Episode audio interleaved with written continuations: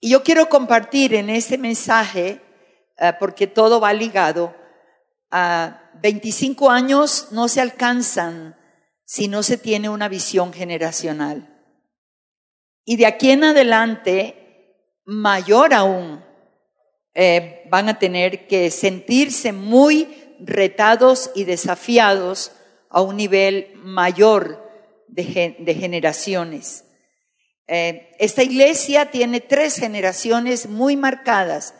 Están los padres de Pastor Ernesto, la mamá de Sandra, y está sus hijos, están ellos y están sus hijos. Y todas las tres generaciones están involucradas en la iglesia. Y cuando hablo de hijos, hablo de su hija por ley y por amor. No, no era porque no era es horrible, no era es no era y ella sí era. Y esta iglesia está marcada generacionalmente. En la primera reunión yo dije, qué importante es buscar el techo que nos va a cubrir. Ustedes tuvieron que mirar techo antes de estar aquí, que no pasara gotera, que no entrara nada. Y están resguardados. Y el techo que nos cubre espiritualmente es muy importante. Entonces, cuando yo miro ah, la dimensión apostólica que nos cubre, es generacional, pero súper generacional, porque ellos también están trabajando ya, ya involucradas sus tres generaciones. Eso les beneficia a ustedes como familias que componen esta iglesia porque tiene que ver también con lo que usted tiene que hacer y con lo que Dios va a hacer con sus hijos. Entonces yo quiero dar el segundo, la segunda charla de aniversario retándoles realmente a a, una, a un compromiso generacional, que sus hijos, sus nietos, y como si el Señor no viene, como dijeron los otros 25 años, ya sean cuatro y cinco generaciones en esta casa trabajando para el reino. ¿Amén? Entonces voy a invitarles a un texto en el libro de Jeremías, en el capítulo 35 y, y, el título de mi mensaje es el ejemplo de los recabitas. Escríbalo allí, el ejemplo de los recabitas. Y todo lo que usted va a mirar aquí tiene que ver con generaciones y tiene que ver con honra. Pero este mensaje entonces va para la iglesia, pero va para cada padre, para cada madre. Este mensaje va para hijos. Este mensaje involucra a las tres generaciones. El ejemplo de los recabitas. Vamos a leer versículo 1 en adelante. Póngale mucho cuidado a la lectura. Palabra de Jehová que vino a Jeremías en días de Joacín, hijo de Josías, rey de Judá, diciendo, ve a casa de los recabitas y habla con ellos e introdúcelos en la casa de Jehová, en uno de los aposentos y dales a beber vino.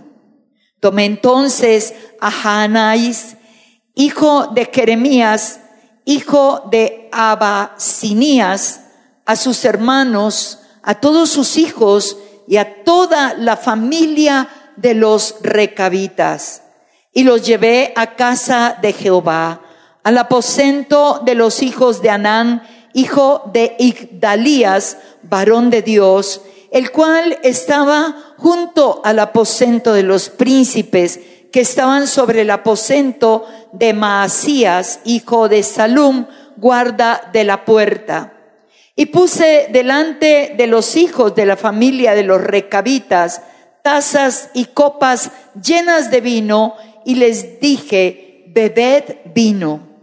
Mas ellos dijeron, no beberemos vino porque Jonadab, hijo de Recab, nuestro padre, nos ordenó diciendo, no beberéis jamás vino vosotros ni vuestros hijos, ni edificaréis casa, ni sembraréis cementera, ni plantaréis viña, ni la retendréis, sino que moraréis en tiendas todos vuestros días, para que viváis muchos días sobre la faz de la tierra donde vosotros habitáis.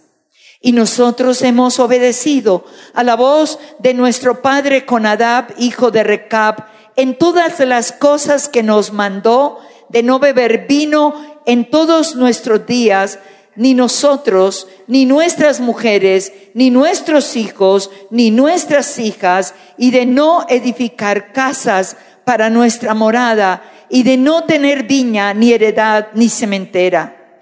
Moramos pues en tiendas y hemos obedecido y hecho conforme a todas las cosas que mandó Jonadab nuestro padre. Sucedió, no obstante, que cuando Nabucodonosor, rey de Babilonia, subió a la tierra, dijimos, venid y ocultémonos en Jerusalén de la presencia del ejército de los caldeos y de la presencia del ejército de los de Siria, y en Jerusalén nos quedamos. Y vino palabra de Jehová a Jeremías diciendo, así ha dicho Jehová de los ejércitos, Dios de Israel, ve y di a los moradores de Judá y a los moradores de Jerusalén, no aprenderéis a obedecer mis palabras, dice Jehová. Fue firme la palabra de Conadab, hijo de Recab, el cual mandó a sus hijos que no bebiesen vino y no lo han bebido hasta hoy por obedecer el mandamiento de su Padre. Y yo os he hablado a vosotros desde temprano y sin cesar y no me habéis oído. Y envié a vosotros todos mis siervos los profetas desde temprano y sin cesar para deciros, volveos ahora cada uno de vuestro mal camino enmendad vuestras obras y no hayáis tras dioses ajenos para servirles y viviréis en la tierra que di a vosotros y a vuestros padres, mas no inclinasteis vuestros oídos ni me oísteis. Ciertamente los hijos de Conadab, hijo de Recab, tuvieron por firme el mandamiento que les dio su padre, pero este pueblo no me ha obedecido. Por tanto, así ha dicho Jehová Dios de los ejércitos, Dios de Israel, he aquí traeré yo sobre Judá y sobre todos los moradores de Jerusalén todo el mal que contra ellos he hablado, porque les hablé y no oyeron, los llamé y no respondieron.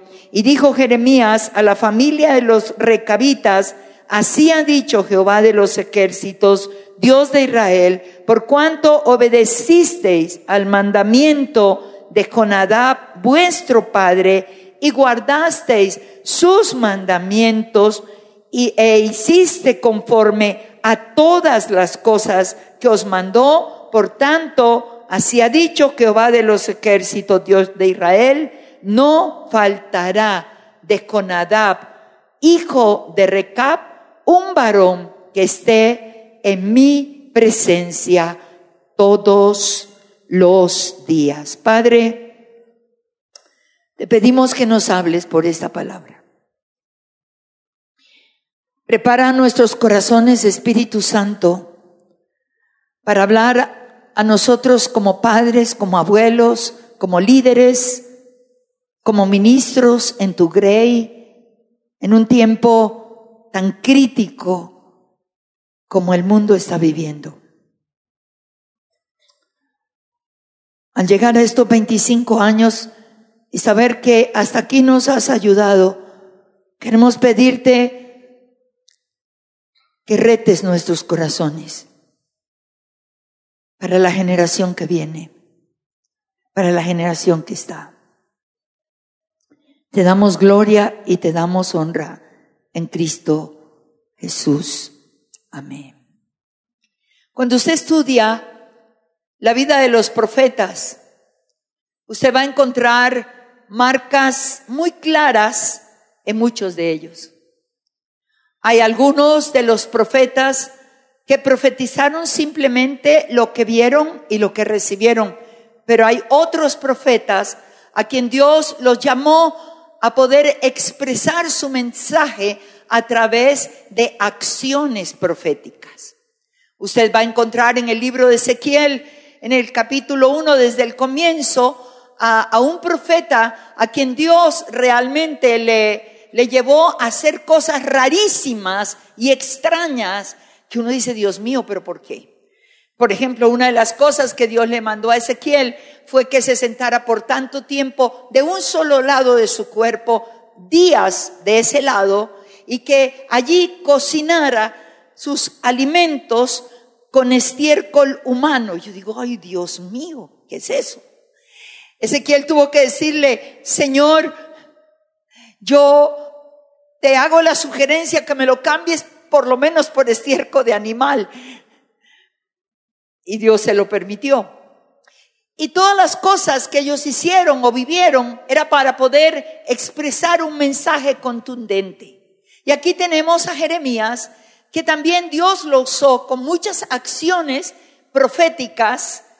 Por ejemplo, usted lo ve en el capítulo 18, yendo a la casa del alfarero y a través de lo que vio en la casa del alfarero, Dios le habló y él profetizó al pueblo respecto al alfarero y a ellos como vasijas de barro.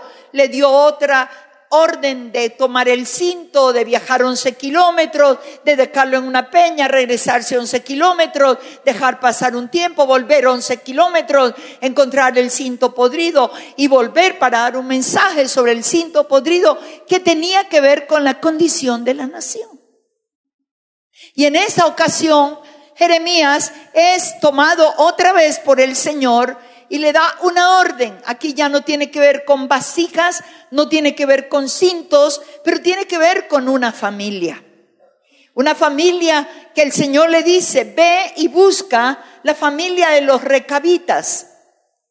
Los recabitas, para que usted entienda de qué vamos a hablar, ¿Quiénes eran los recabitas? Los recabitas eran descendientes de Madián, eran descendientes de Abraham. Abraham, después de que murió Sara, él se volvió a casar. En el Génesis capítulo 25, usted encuentra que después de que Sara muere, él se vuelve a casar con Setura. Y uno de los hijos que tuvo con Setura fue Madián. O sea que los madianitas eran descendientes de Abraham. Usted encuentra que cuando Moisés eh, huye de Egipto, él va a Madián y va a la casa de un hombre llamado Jetro. Jetro era descendiente de Abraham. Por eso Jetro pudo mentorear a Moisés y por eso Jetro pudo dar tan buenos consejos a Moisés. Y uno dice, wow, este hombre inconverso, no, es que había una conexión de sabiduría por herencia generacional de Abraham. Entonces encontramos de dónde venían los recabitas después de que Dios da la orden para salir de Egipto. Moisés le pide a a uno de los hijos de Ketro que por favor lo acompañe, se llamaba Obab. Y dice números 10, 29 al 31, Jetro tenía otro hijo, Obab, y Moisés, al llevar el pueblo por el desierto, invita a Obab a ir con ellos y ser parte de ellos en la tierra. Así es que este Obab al principio se resiste, pero luego dice, sí, yo voy. Y Moisés le dice, tú conoces el terreno.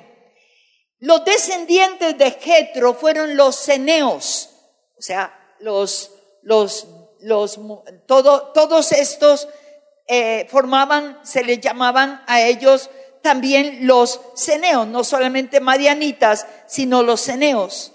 En Jueces 1.16 habla de ellos. Y los hijos de Ceneo suegro de Moisés, está hablando de Jetro, subieron de la ciudad de las palmeras con los hijos de Judá al desierto de Judá, que está en el Negev, cerca de Arad, fueron y habitaron con el pueblo. O sea, a través de Obab, hijo de Seneo, ellos vienen y moran.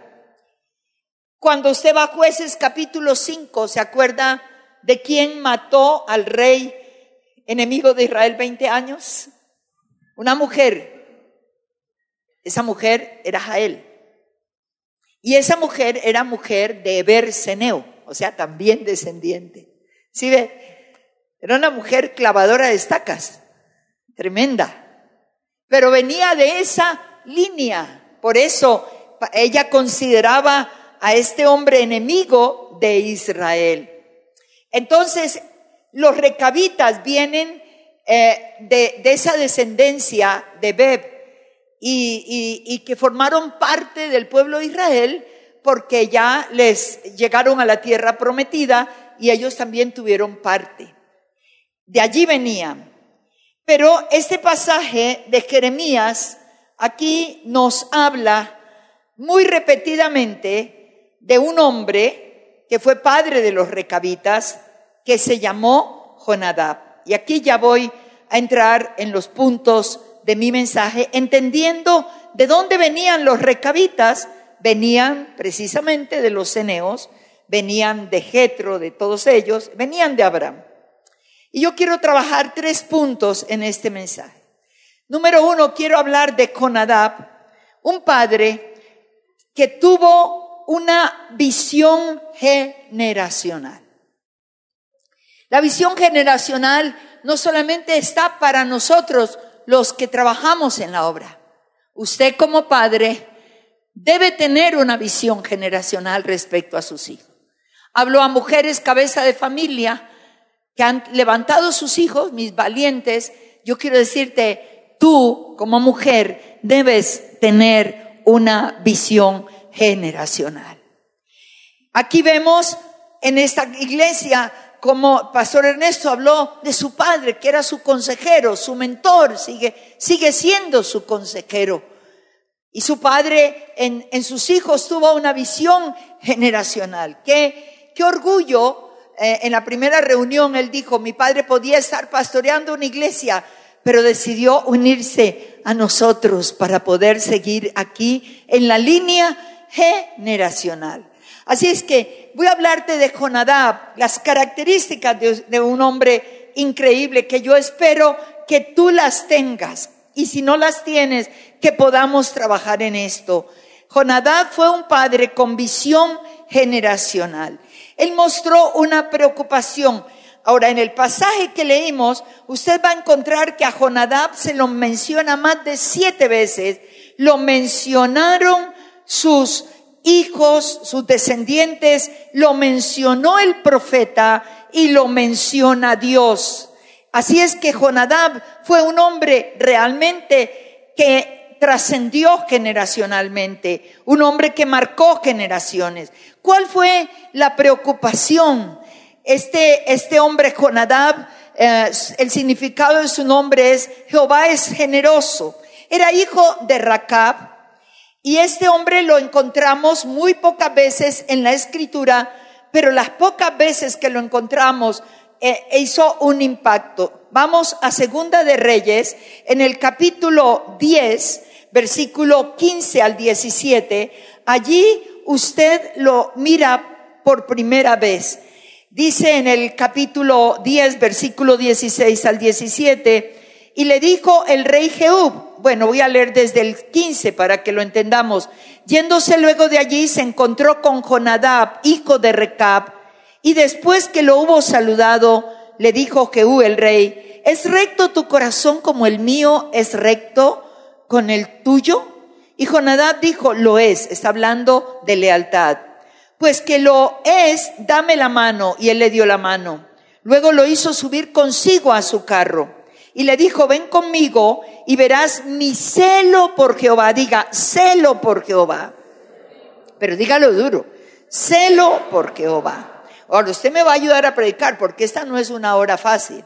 Usted está pensando en la comidita, en los taquitos, usted está pensando eh, en el mole que se va a comer, pero usted tiene que pensar primero en esta comida que yo le voy a dar. ¿Listo? Así es que yo lo necesito despierto, animándome, aplaudiendo cuando tenga que aplaudir al Señor. ¿Listo? Abra los ojos. Si se me duerme, golpea al que está al lado y dígale, cabezón, no te duermas. Esto es para ti. Entonces, aquí encontramos la primera mención de Conadab. Y dice, ven conmigo y verás mi, diga, mi celo por Jehová. Lo pusieron pues en su carro, Jonadab se sube al carro del rey, y luego que hubo llegado a Samaria, mató a todos los que habían quedado de Acab en Samaria hasta exterminarlo conforme la palabra que Dios le había dado por el profeta Elías. ¿Se acuerdan? Elías cuando salió de la depresión, Dios le dice, no he terminado contigo, tienes que ungir a Jehú, unge a otro rey y vas a ungir a Eliseo que va a ser tu hijo espiritual y lo vas a preparar para que él asuma tu ministerio y haya una transición generacional. Y Jehú fue este rey que el propósito era que él acabara con la familia de Acab. Sabe que Acab fue el rey que trajo tanta destrucción y, llevó al pueblo, al reino del norte en contra de Dios y casado con Jezabel, eh, eh, una mujer que influyó horriblemente. Entonces aquí Jehú está exterminando a los profetas de Baal, está acabando con todo lo que Dios le encomendó y Jonadab está con Jehú en el carro de Jehú y libran toda la batalla hasta que los exterminan. Pero en el versículo 20 de este mismo capítulo 10, mire lo que dice, versículo 28 y 29. Así exterminó Jehú a Baal de Israel. Con todo eso, Jehú no se apartó de los pecados de Jeroboam, hijo de Nabat, que hizo pecar a Israel y dejó en pie los becerros de oro que estaban en Betel y en Dan. Esto, esto es un poquito complicado, pero yo espero que usted me entienda. Jeroboam fue un rey que gobernó las diez tribus en la división. Jeroboam cambió el culto. Jeroboam no permitió que el pueblo fuera a Jerusalén a adorar. Tuvo miedo de que se le fuera la gente y estableció un nuevo culto, el culto becerril, dos becerros en Dan y, en Samaria y en Betel. Eh, cambió el sacerdocio, cambió las fechas, cambió todo y eso marcó generaciones. Ahora, Jehú está haciendo un trabajo excelente, está acabando con los profetas, acaba con la familia de Acab, no queda ya nadie, pero no terminó con la adoración a los becerros eran de oro y dijo, no los vamos a acabar. O sea, dejó una puerta abierta. Y Jonadab vio esto, diga, Jonadab vio esto. Jonadab se dio cuenta de que realmente Jehú no estaba terminando con todo lo que Dios le había dicho. Vio acabar a los profetas, a los seguidores de Baal, pero no destruir los becerros vio que había una falta. Aquel hombre que decía, tengo celo por Jehová, realmente no lo tenía completamente. Y él vio esto. Pero ¿qué más vio Jonadab? Jonadab vio a todo lo que fue el pueblo de Israel eh, desviarse tras el Dios verdadero.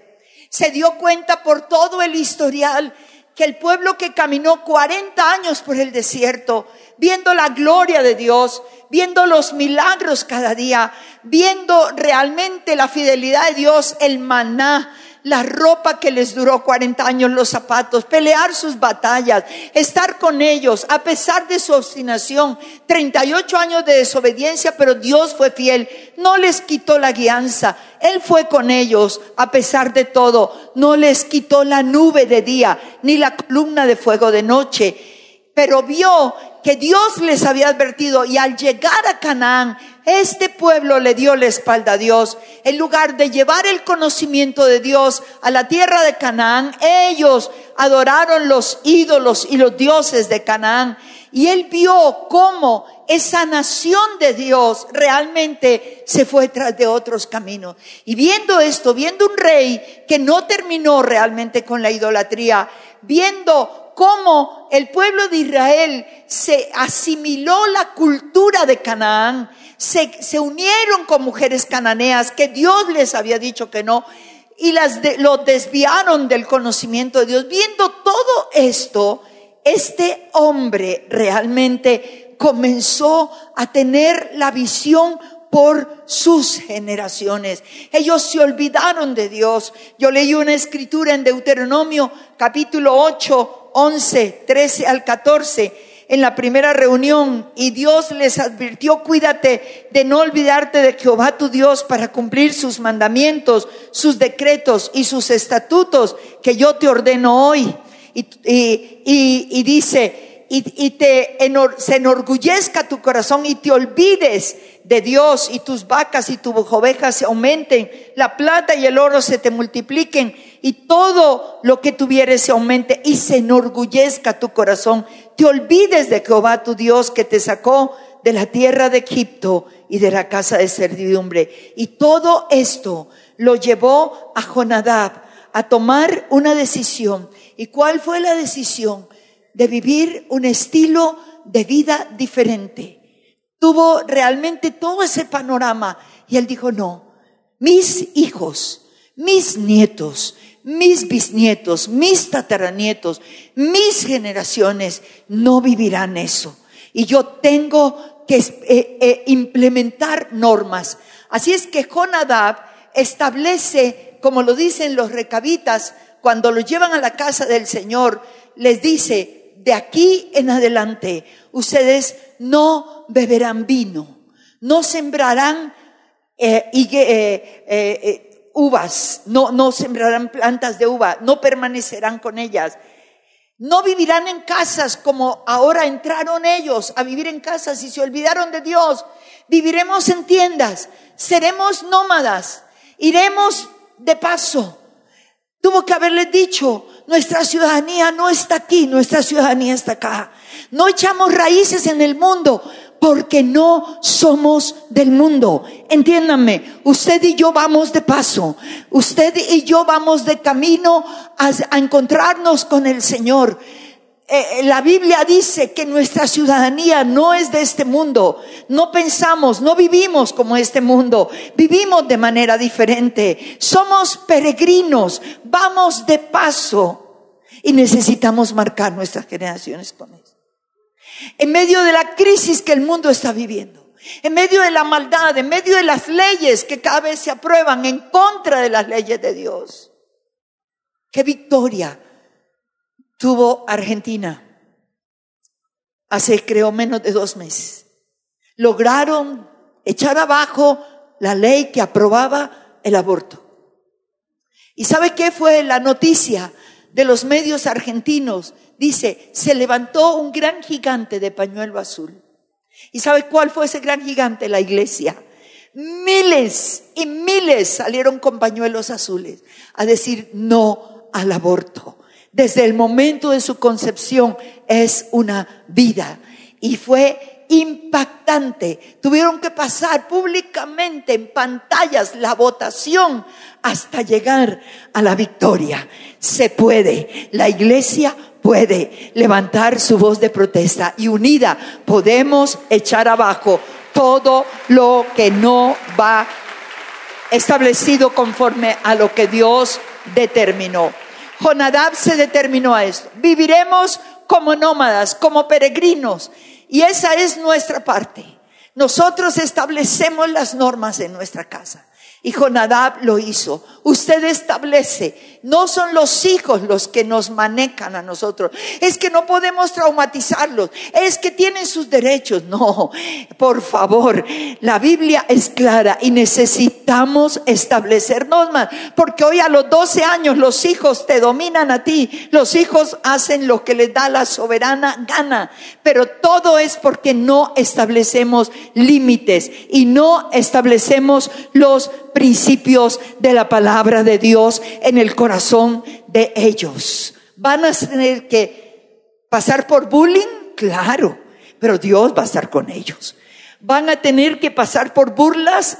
Pero Dios está con ellos. Así es que aquí tenemos a un padre que tuvo una visión generacional y estableció normas en sus generaciones. ¿Cuál era el propósito realmente? de establecer esas normas. Él lo dice claramente en lo que les está diciendo para que vivan sobre esta tierra, para que su vida sobre esta tierra sea buena. Cuando usted va a Isaías capítulo 8, versículo 18, dice el Señor, yo y los hijos que el Señor me ha dado, servimos como señales y advertencias a Israel de parte del Señor de los ejércitos celestiales, quien habita en su templo en el monte de Sión. Usted y yo, nuestros hijos, son señales. Por donde caminen tus hijos y mis hijos son señales. Ellos vivirán diferente, hablarán diferente, caminarán diferente y esa es la marca. Pero usted y yo tenemos mucho que ver. No puede confiarse a que en la iglesia los domingos le van a enseñar todo lo que usted tiene que enseñarles en su casa. La iglesia solo podrá aportar un 20% y la iglesia solo tendrá que reafirmar lo que usted como padre y como madre, como abuelo y como abuela le enseña a sus generaciones en casa. ¿Me entiende?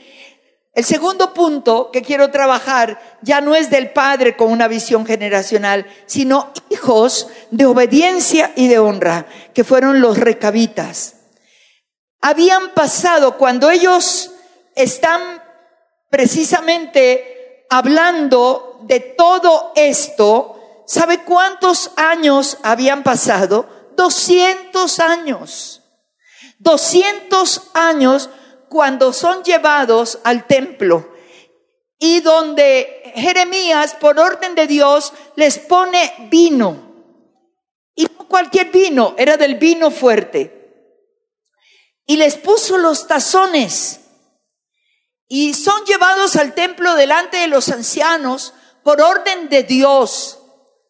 Y es cuando Jeremías acaba de servir el vino, verso 5, y puse delante de los hijos de la familia de los recabitas tazas y copas llenas de vino, y les dije, bebed vino. Esto estaba pasando en el templo. Mas ellos dijeron, no beberemos vino. Porque Jonadab, hijo de Recab, nuestro padre, nos ordenó diciendo, no beberéis jamás vino vosotros, ni vuestras mujeres, ni vuestros hijos. Pero eh, aquí han pasado 200 años y esta generación es radical.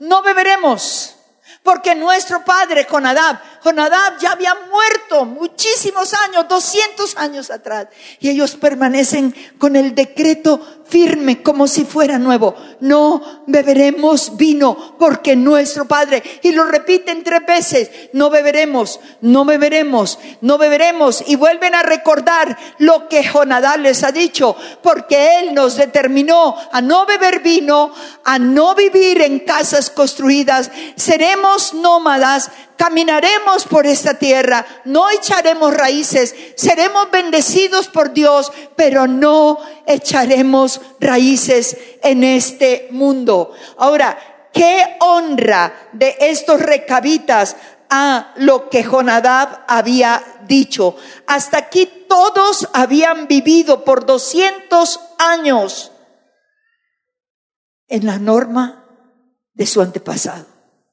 ¿Cómo lo recordaban? ¿Cómo lo vuelven a mencionar? Una generación de honra a sus ancestros. Ellos no se burlaron. Hoy la generación se burla. Ay, no es que es arcaico. Ay, no es que, ay, es que eso, eso era para ustedes. Amados, esa palabra jamás caduca.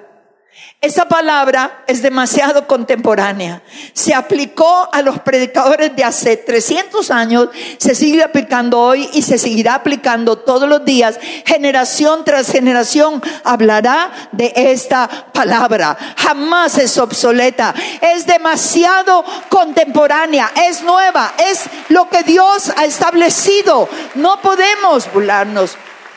A veces me da tanta tristeza cuando yo veo generaciones de hombres de Dios que impactaron naciones que hoy en día ridiculizan lo que sus anteriores eh, padres hicieron. Hoy en día, no, ellos caminaron en la verdad Y, y parte de tu bendición, escucha, estoy hablando ahora a los hijos, parte de tu bendición es honrar a tus padres. Aquí ustedes han visto toda esta mañana honra, honra por donde sea, honra ministerial, honra de, padre de carne y de sangre. Jóvenes, la honra a sus padres les trae bendición. Cuando usted va a Éxodo 20, uno de los mandamientos es honra a tu padre y a tu madre. Cuando tú vas a Efesios capítulo 6, versículo 1 y 2, dentro de las normas que Pablo establece para el matrimonio, también para padres e hijos.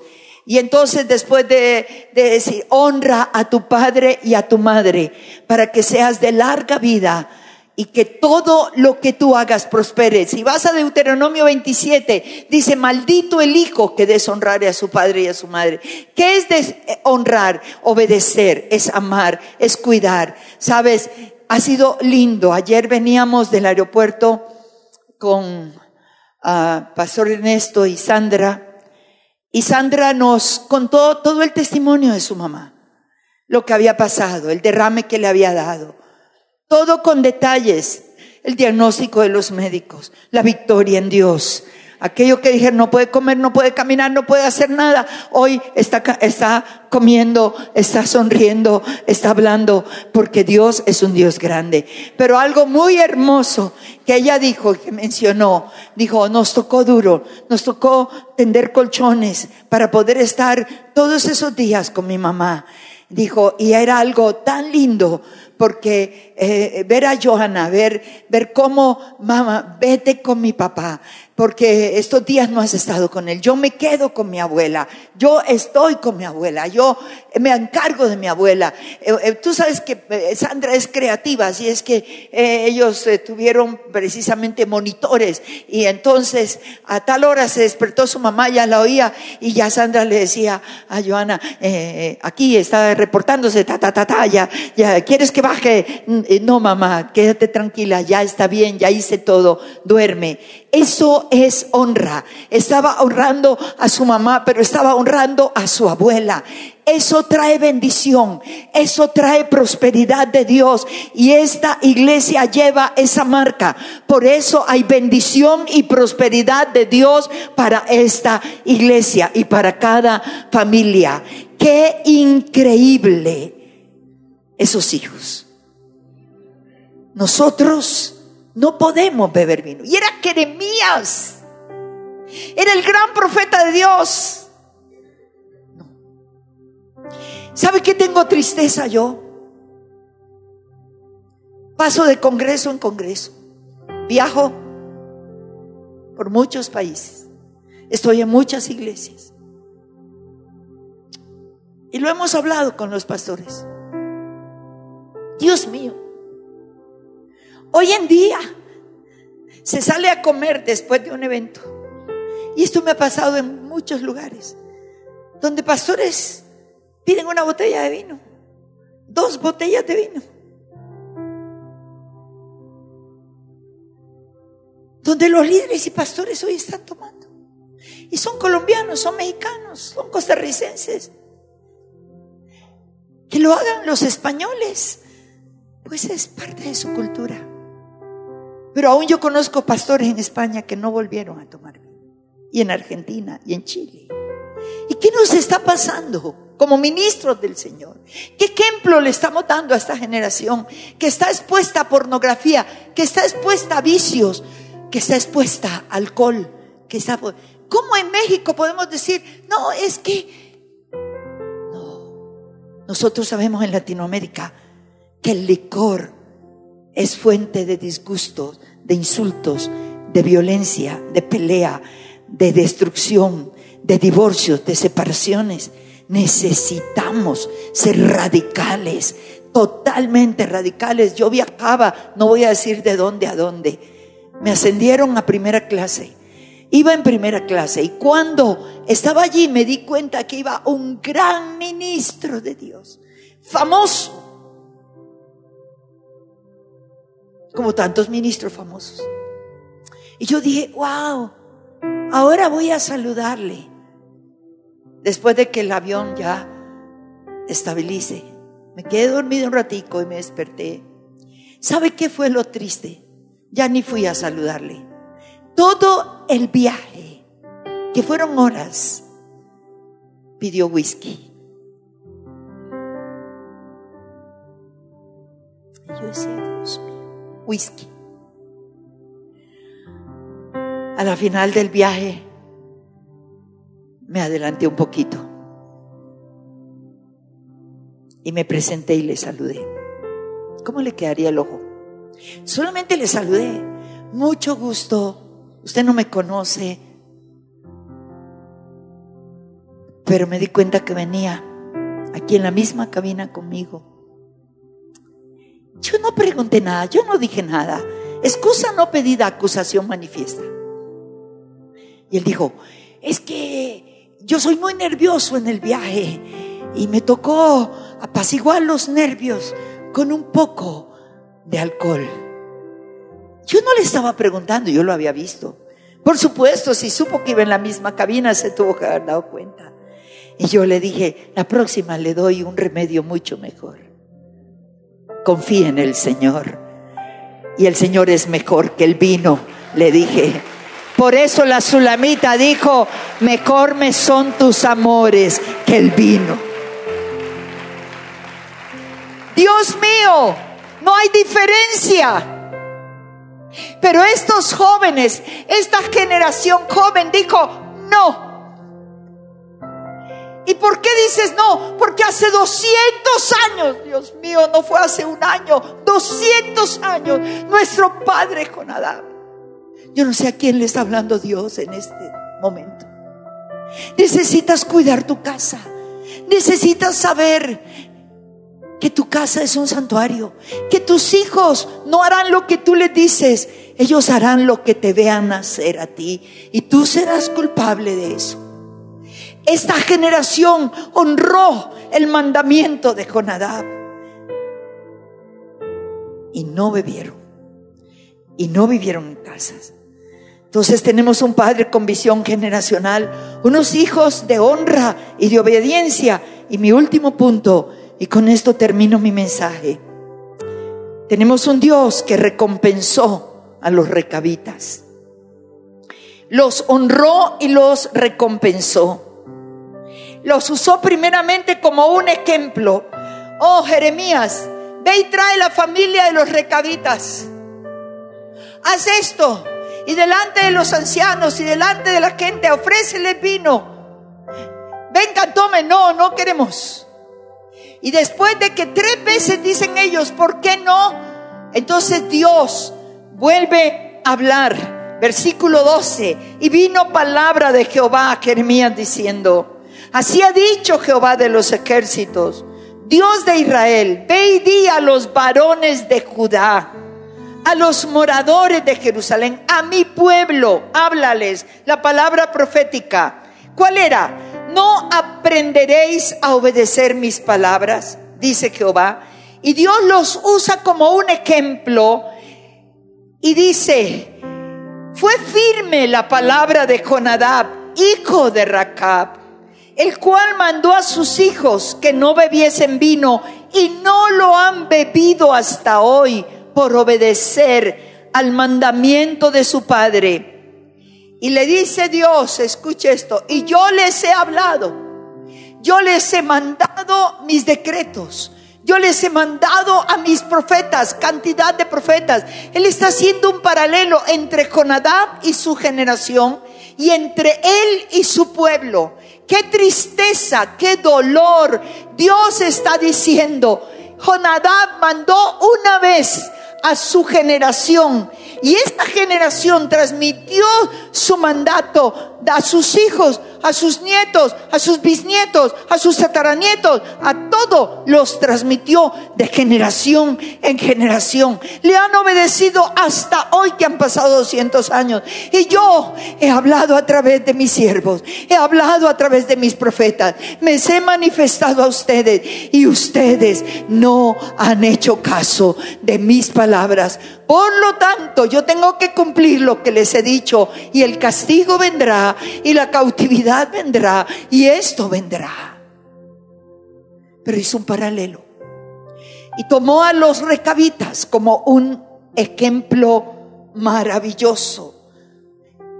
Y luego no solamente los honró como ejemplo, él termina en su mensaje diciendo esto.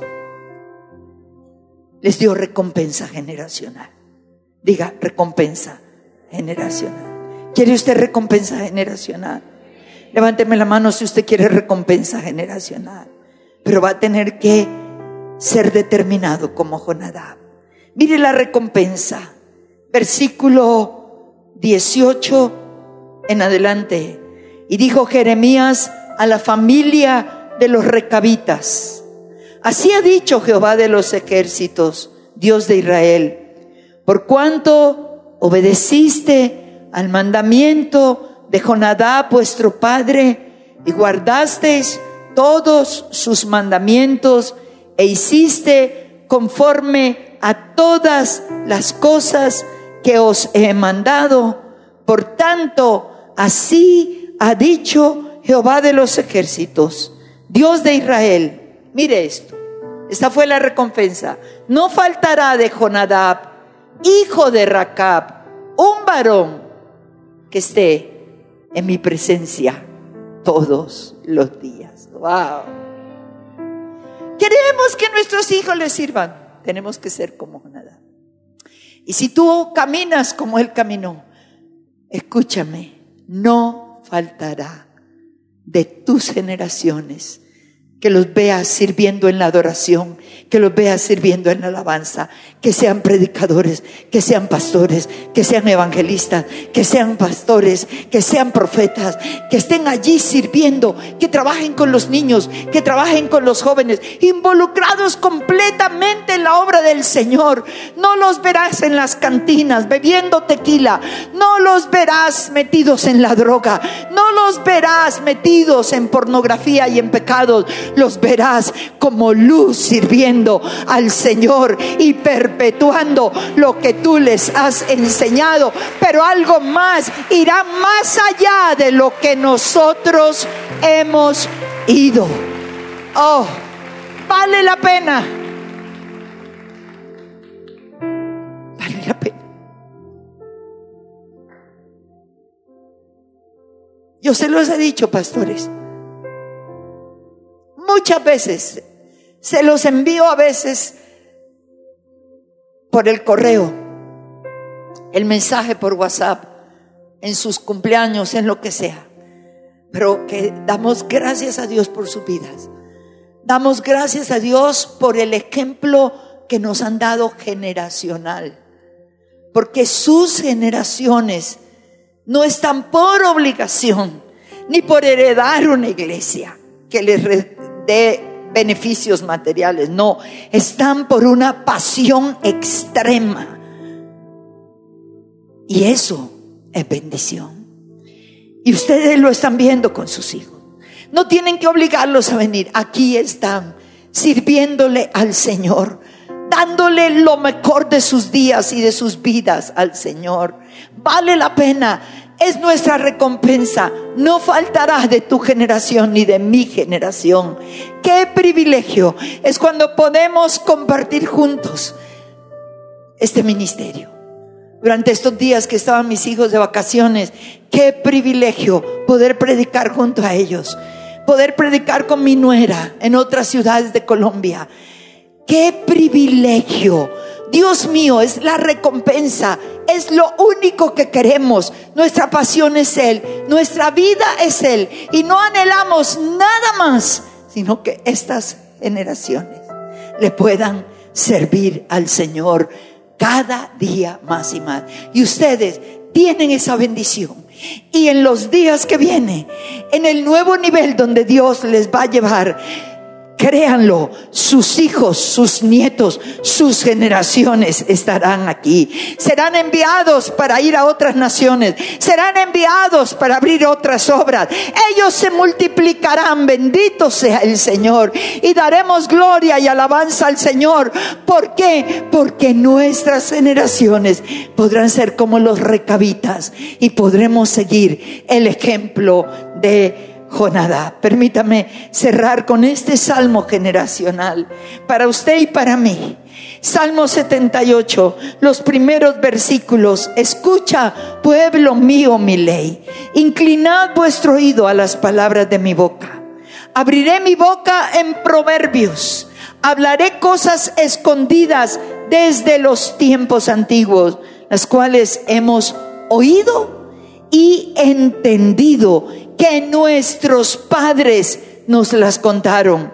No las encubriremos a sus hijos, contando, el verbo está en un presente continuo, contando a la generación venidera las alabanzas de Jehová y su potencia y las maravillas que hizo. Él estableció testimonio en Jacob.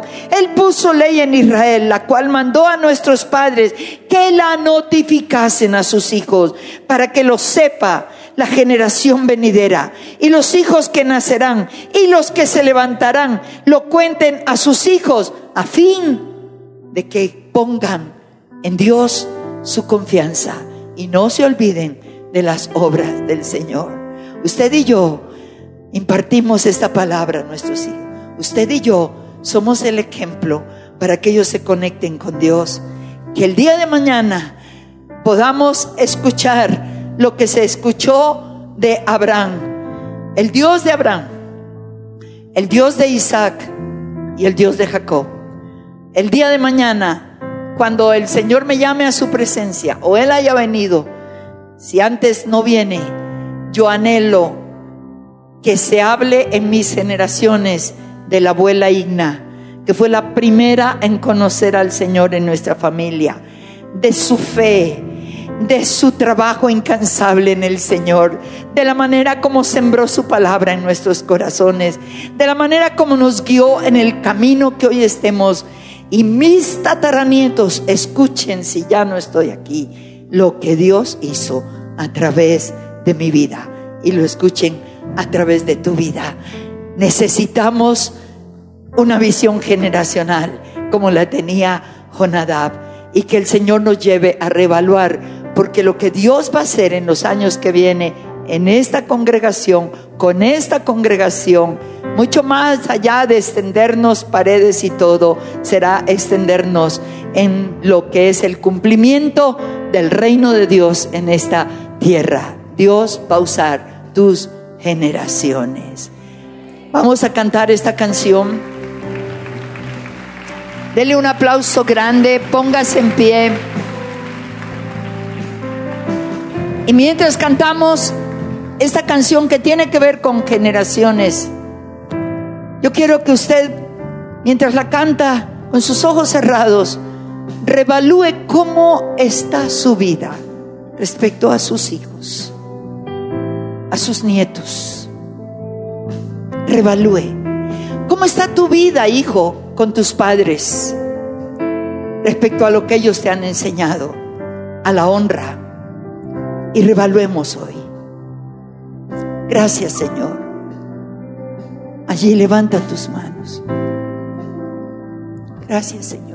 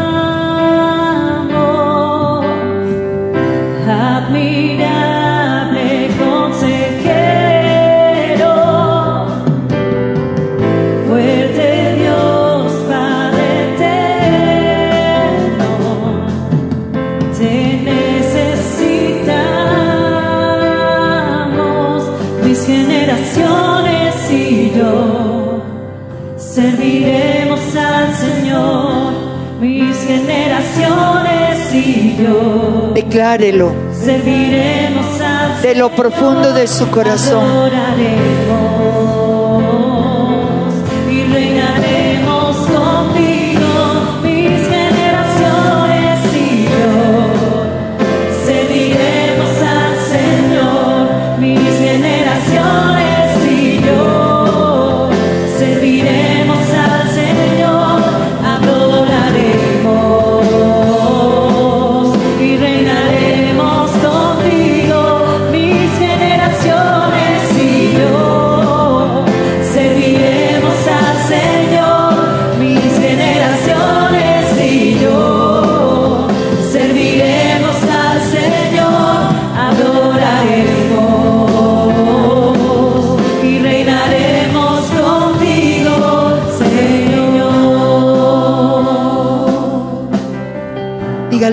Más, mis generaciones y yo serviremos al Señor.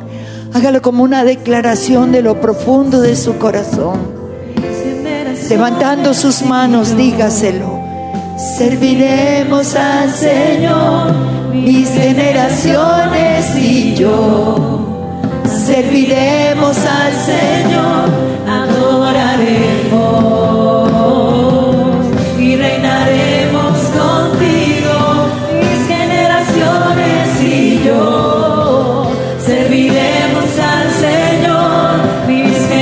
generaciones y yo.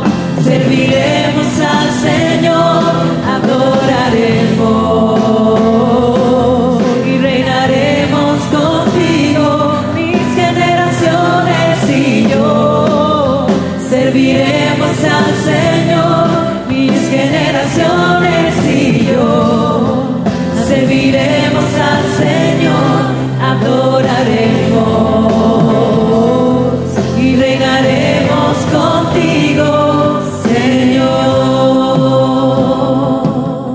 Señor. Tome la mano de su esposa si le tiene allí. Tome la mano de la persona que está al lado. Tal vez usted no esté con su esposo, su esposa, pero tal vez está con sus hijos. Y hoy hagamos un compromiso delante del Señor. Tal vez usted tiene que reevaluar su caminar. Tal vez esta palabra le ha llevado a espacios en su vida que no están bien. Su carácter. O todavía sigue habiendo vino en su casa. Elementos de pecado que traen discordia. ¿Cómo estamos marcando nuestras generaciones? La vida cristiana es una vida radical, no legalista, no religiosa. Es maravillosa. Pero cosas que Dios determina en su palabra. Y mientras tiene la mano tomada allí, Señor, queremos pedirte perdón. Si usted tiene que pedirle perdón, porque no ha sabido ser el ejemplo de padre, de madre, que realmente Dios le pide. Señor, perdonan. Pídale perdón allí por los descuidos que hemos tenido en casa. Perdónanos si aún todavía hay becerros en nuestro hogar que no hemos sacado. Tantas cosas que nos desvían de la adoración verdadera. Perdónanos si hemos permitido el vino, otra clase de pecado. Gracias por confrontarnos. Perdónanos por no ser radicales. Perdónanos por no establecer las normas como tú nos has determinado en tu palabra. Perdónanos por ser negligentes y no corregir a tiempo. Perdónanos por las veces que no hemos sido ejemplo para ellos. Por las tantas veces que hemos dado una imagen incorrecta de hablar una cosa y de vivir otra. Perdónanos, Señor. Y si tú eres hijo, levanta tu mano allí y di, perdóname, Señor, por las veces que no he sabido honrar a mis padres, como lo honraron los recabitas. Ayúdame a salir de aquí, Señor, determinado a una vida diferente. Ayúdame a amarlos, a respetarlos, a honrarlos, a cuidar de ellos. Si ya has salido de casa, porque te casaste, la honra no termina, la honra continúa. Ayúdanos, Señor, a ser excelentes padres y excelentes hijos, cumpliendo tus mandatos. Y ahora, por favor, levántelos allí. Levante sus dos manos y ore por cada uno de sus hijos. Y si usted no es padre, ore por sus papás. Vamos, levántelos allí y empiece a orar por ellos. Empiece a orar. Yo quiero oír su oración con nombre propio por cada uno de ellos. Ore, entrégueselos al Señor y dígale, Señor, hoy te estoy pidiendo que los tomes para ti. Tal vez muchos de ellos no estén en casa, se fueron, no caminan con el Señor, pero haga una oración que donde quiera que se encuentre, el Señor envíe obreros a esa mies. El Señor toque sus corazones endurecidos por el pecado. Hay esperanza en el Señor. Ellos pueden volver como volvió el Hijo pródigo. Ellos pueden llegar a conocer a través de otros. Porque hay un padre y una madre que está clamando por ellos. Y aunque no estén en sus caminos, usted levántelos allí y dígale, Señor, te los ofrezco para que ellos te sirvan a ti. Vamos, Dedíqueselos al Señor allí. Una vez más, si usted ya los entregó y si todavía ellos no están en sus caminos, entrégueselos para que ellos puedan estar delante de Dios como termina la historia de los recabitas, amándole con todo su corazón y sirviéndole en las diferentes áreas, en cualquier área pero vuelto su corazón al Señor. Nada ni nadie es imposible para Dios. Y Padre, oro por esta iglesia, con esta marca generacional tan preciosa. Oro por mundo de fe aquí en México, Señor. Oro por esta iglesia hermosa, que no solamente te ha servido y te ha amado, sino que se está extendiendo, se está multiplicando. Que donde se multipliquen lleven la marca, el ADN generacional, Señor. Padre, yo bendigo cada familia representada. Que en estos días ellos puedan ver tu gloria, puedan ver milagros, Señor. Puedan ver y oír, Señor. Puedan ser palpables las cosas hermosas que de los cielos tú traerás para ellos. Bendice, Señor, esta iglesia. Prospera esta iglesia. Bendice sus pastores. Bendice la familia pastoral. Bendice, Señor, los líderes, los ancianos. Padre, que cada familia en esta iglesia sea prosperada, sea bendecida y sean familias sacerdotales dedicadas para la honra y para el servicio tuyo, viendo sus generaciones, amándote y sirviéndote todos los días de sus vidas. En el nombre del Señor. Amén. Gracias, Señor. Adoraremos.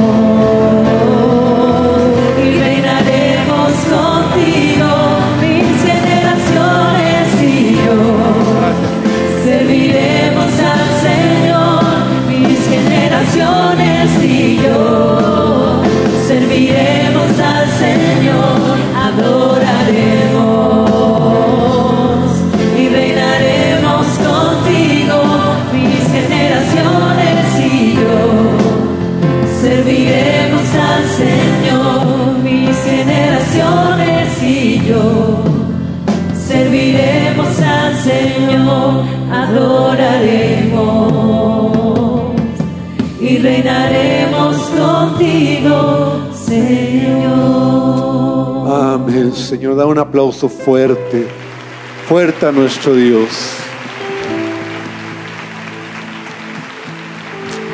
Gloria al Señor. Gloria al Señor. Gloria a Dios. Vamos a terminar esta tarde. Hay un dicho que dice, es un dicho que me viene a la mente, que dice, el que a buen árbol se arrima, buena sombra le acobija. 25 años hemos tenido la bendición de Dios, pero también nos hemos arrimado a un buen árbol. Hemos sido cobijados. Y gracias, pastores, porque en verdad viendo lo que es mundo de fe, no solo nosotros en el mundo, tomamos ejemplo, tomamos esa, esa realidad, ese ADN, que cuando te das cuenta estás en ello. Y yo sé que esto se transmite a la iglesia, a ustedes también. Y yo le doy gracias al Señor porque puedo ver muchas cosas, lo que estaba compartiendo Igna. Yo pensaba en mi familia, en mis hijos, en, Y, pensaba en, las iglesias que han salido de aquí, en sus hijos, y, veía todo lo que Dios está haciendo y pensaba en, los matrimonios que sirven en esta casa. Y, y es algo que el que buena sombra o que el que buen árbol se arrima, buena sombra la cobija.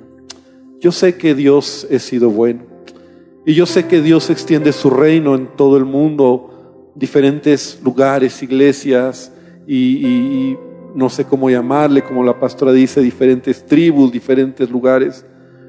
Pero para nosotros ha sido una gran bendición ser parte de esta familia Mundo de Fe. Y mientras Dios esté con nosotros y podamos caminar haciendo su voluntad en integridad, vamos a ver su bendición. Y no te desanimes si a lo mejor tú dices, mis hijos no están aquí, o a lo mejor están lejos del Señor, o a lo mejor eh, no ves todavía claro. Créeme que Dios no ha terminado todavía contigo. No ha terminado. Y a lo mejor te estás pasando momentos difíciles con tus hijos. Yo lo he platicado, momentos que pasamos muy difíciles con nuestros hijos. Y, lo he platicado, ¿verdad? Con mi hijo mayor, con Sammy. Momentos donde él nos decía y nos confrontaba. Y él decía, yo no quiero nada de Dios. Yo no quiero nada de la iglesia. Pero Dios tiene el control. Y ahora yo me siento orgulloso de él, de, la familia que ha formado y de lo que Dios va a seguir haciendo. Él todavía no lo sabe, pero yo ya lo estoy viendo. Y yo sé que Él también lo sabe, pero, pero hay cosas que yo estoy mirando. Así que no te desanimes, porque Dios lo va a cumplir en tu familia. Amén. Somos una iglesia que debemos mirar generacional. Y algo más que te quiero decir, que tengo en mi corazón.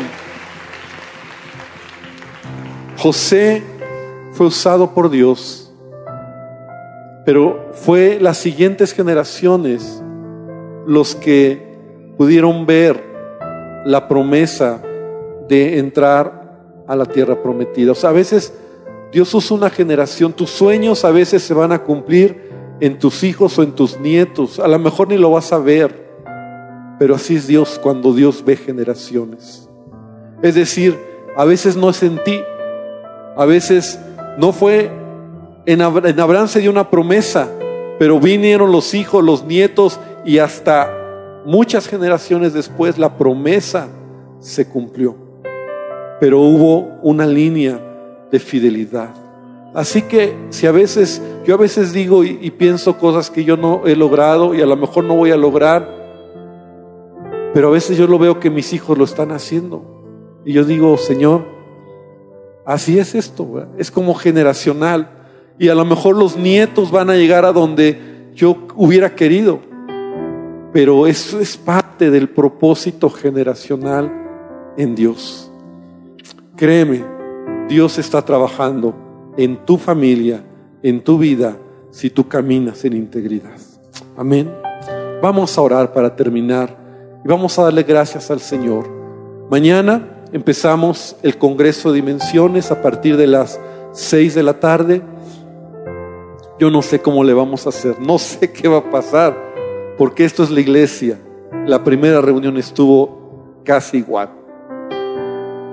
Y vamos a tener una sola reunión mañana a partir de las 6 de la tarde hasta la noche, pero tenemos salones que ya hemos preparado, tenemos salones de adolescentes, de niños, la cocina, el mismo lobby, que estarán preparados como overflow, le llamamos, ¿verdad? Eh, por, televisión, para que si llega más gente podamos tener ahí, pues, pasar toda, lo, todo la reunión. Pero si llegas a buena hora, va a haber lugar, va a haber espacio y vamos a adorar a nuestro Dios. Amén. Señor, te damos gracias esta, esta mañana, esta tarde ya. Gracias, Señor, por, por este día. Padre, te amamos y gracias por esta gran bendición de ser parte de tu corazón, esta iglesia que hoy llega a un punto importante, podemos reconocer, Señor, que tú has estado con nosotros 25 años. El tiempo ha pasado tan rápido. Y Dios, te decimos de verdad, aquí estamos, Señor, para lo que viene adelante. Señor, queremos que tú sigas ayudándonos y que tú sigas mostrando tu gloria en tu iglesia.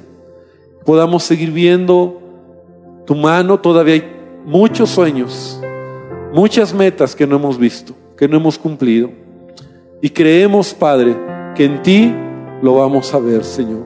Llévanos siempre mirando hacia adelante y llévanos siempre, Padre, como hoy hemos oído, caminando en integridad, haciendo tu voluntad. Padre, gracias por este día y que tu paz y tu gracia sea sobre cada uno de nosotros. Y hermano, hermana, que el Señor te bendiga, que el Señor te guarde, que Él haga resplandecer su rostro sobre tu vida, sobre tu casa, sobre tu familia y sobre tus generaciones en todo lo que hagas. En el nombre de Jesús. Amén y amén. Gloria al Señor. Muy bien, iglesia, pues